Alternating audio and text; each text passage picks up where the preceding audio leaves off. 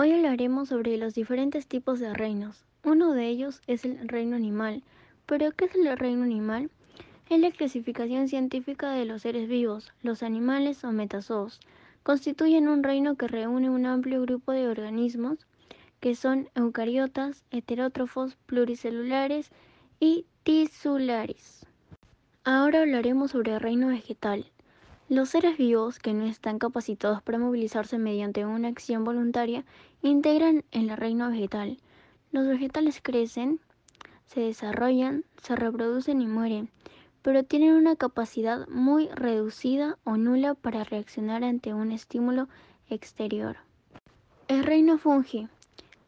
En biología, el término fungi designa a un taxón o grupo de organismos eucariotas entre los que se desarrollan los mohos, las levaduras y los organismos productores de setas.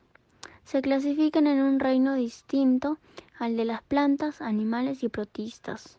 Reino protista. En biología, el reino protista, también denominado protoctista, es el que contiene a todos aquellos organismos eucariontes que no pueden clasificarse dentro de alguno de los otros tres reinos eucariotas, fungi, animalia o plantae. Y por último tenemos al reino monera. El nombre de reino monera es aquel que se aplica a los organismos unicelulares conocidos también como procariotas. Estos organismos son principalmente bacterias que están presentes en todo el espacio terrestre y que son, debido a su estructura unicelular, microscópicos.